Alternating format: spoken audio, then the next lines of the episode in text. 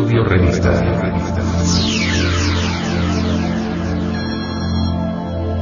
No, no, no.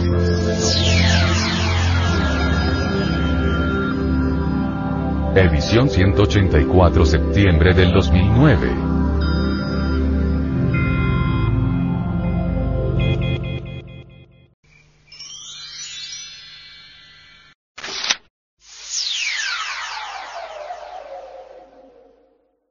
Editorial.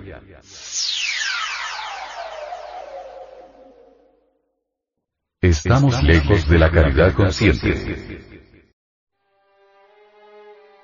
El venerable maestro, Samael Aumeor, en una plática sobre caridad nos decía, Hemos visto a infelices madres rodeadas de sus hijos hambrientos y desnudos, buscando por las calles papeles sucios para reunirlos y venderlos en ciertas fábricas por una moneda para calmar el hambre. Nadie se compadece de ellos, ni los grandes señores, ni los políticos que tantas promesas hacen al pueblo. Hemos visto madres, niños desnutridos, miserables, devorar cáscaras de naranjas, desperdicios de comidas encontradas en las canecas de basura. Todo esto sucede mientras los grandes de la tierra lanzan a los cuatro vientos programas agrarios, promesas maravillosas sobre el tema del capital y el trabajo. Los políticos prometen. ¡Qué ironía de la vida! Prometen. Prometen ¿Hasta cuando tanta injusticia? Hambre y miseria, ¿dónde está la caridad? Entre canales de aguas negras hemos visto en la Ciudad de México, a estas pobres madres sumergirse para sacar el cadáver de un cerdo, de un ave de corral, ya en descomposición, para calmar el hambre de su familia. Y sin embargo los políticos prometen. Prometen. Para las familias pobres no existe más que desprecio. Los grandes de la tierra jamás se acuerdan de los infelices. Ellos no existen en su mente. Algunos gobiernos inventan asilos para familias miserables. Los pobres prefieren vagar por las calles con su miseria a cuestas, antes de meterse en este nuevo tipo de cárcel. Tienen razón. La libertad es muy bella y es preferible morir de hambre siendo libre, que morir lleno entre una jaula. La vivienda campesina es para los trabajadores bien remunerados. Las casas granjas son para los empleados de la burguesía, para quienes pueden darse el lujo de pagar bien. Nosotros los gnósticos debemos luchar por estos infelices. Debemos abrir comedores públicos para estos parias de la vida. Debemos luchar ante los gobiernos de la tierra para que estos pobres infelices, tengan también su techo humilde pero limpio, aireado, alegre. Un techo de libertad, no una jaula piadosa en cuya puerta esté escrita la palabra asilo. Debemos los gnósticos luchar por estos infelices. Vivir no es un delito. Estas pobres madres, estos niños hambrientos, desnudos, también tienen derecho a vivir. Existe en el ser humano una tendencia fatal a considerarse siempre superior a los infelices de la vida. El banquero, el hombre de negocios, la dama elegante, pasan por la calle, arrogantes, altivos, y cuando encuentran en su camino un paria de la vida, no lo miran y si lo hacen es para arrojarle con soberbia una moneda.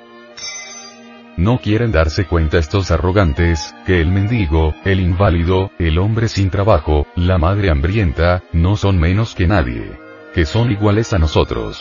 Que son nuestros hermanos. Todos somos humanos y como tales formamos una gran familia. La familia humana.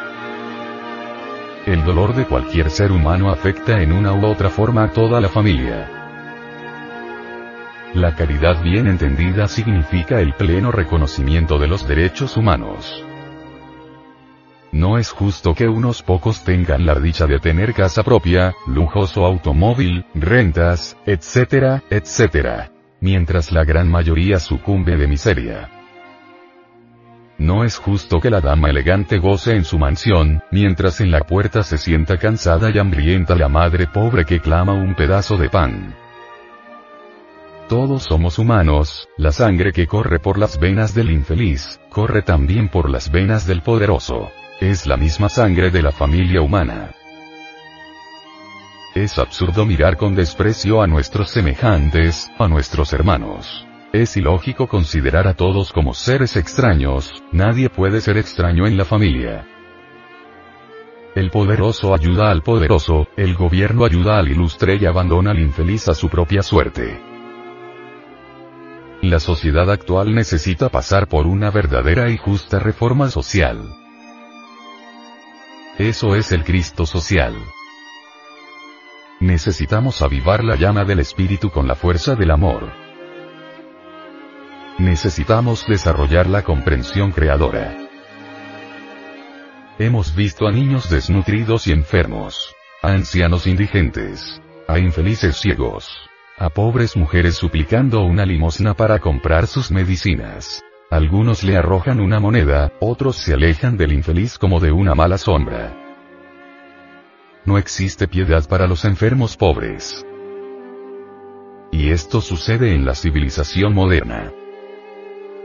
El Estado funda hospitales y cree que ya resolvió el problema de la salubridad pública. Los enfermos pobres no creen en hospitales llamados de caridad. Ellos recuerdan los sufrimientos pasados allí. El hambre, el desamparo, el trato de médicos y enfermeras. Además no todos pueden ir al hospital, casi nunca hay cupo. Asimismo un padre, una madre de familia, prefiere pedir limosna por las calles, antes que abandonar a sus hijos. ¿Quién los cuidará? El Estado debe asistir a los enfermos. La asistencia médica y farmacéutica es una obligación del Estado para con el pueblo. Los hospitales no resuelven este problema. Es necesario ampliar estos servicios compuestos de salud, donde se repartan drogas gratuitas, donde haya médicos y enfermeras que sientan el dolor humano aunque el paciente sea un pobre infeliz. Se ven casos insólitos. Conocí un trabajador en la Ciudad de México, quien tuvo un accidente de trabajo. Mientras duró en el hospital no se pagó su salario, disque por no estar trabajando. Es doloroso que un trabajador, porque sufre un accidente de trabajo, se le niegue su salario. Ha llegado la hora de comprender que todos somos seres humanos y no bestias. Somos hermanos y debemos ayudarnos. Lucharemos por una asistencia médica y farmacéutica para el pueblo. Los gobiernos de la tierra se ríen de estos casos, nadie compadece a los infelices. Lo único que hace la sociedad es arrojarlos a la delincuencia. Nosotros pedimos piedad para los parias de la vida. Nosotros rogamos a los poderosos de la tierra asistencia social para estos infelices. Nosotros pedimos caridad para los desprotegidos.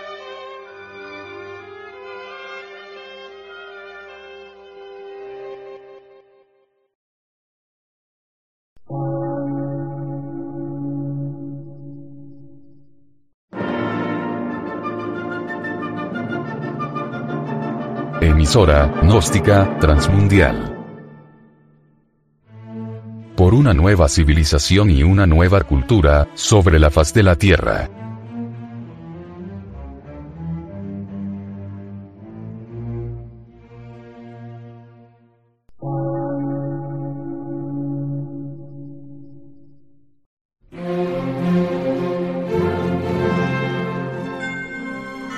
Medio de radiodifusión. Científico, artístico, místico y filosófico. De la Asociación Colombiana de Centros de Estudios Gnósticos, Antropológicos, Psicológicos y Culturales. A.C.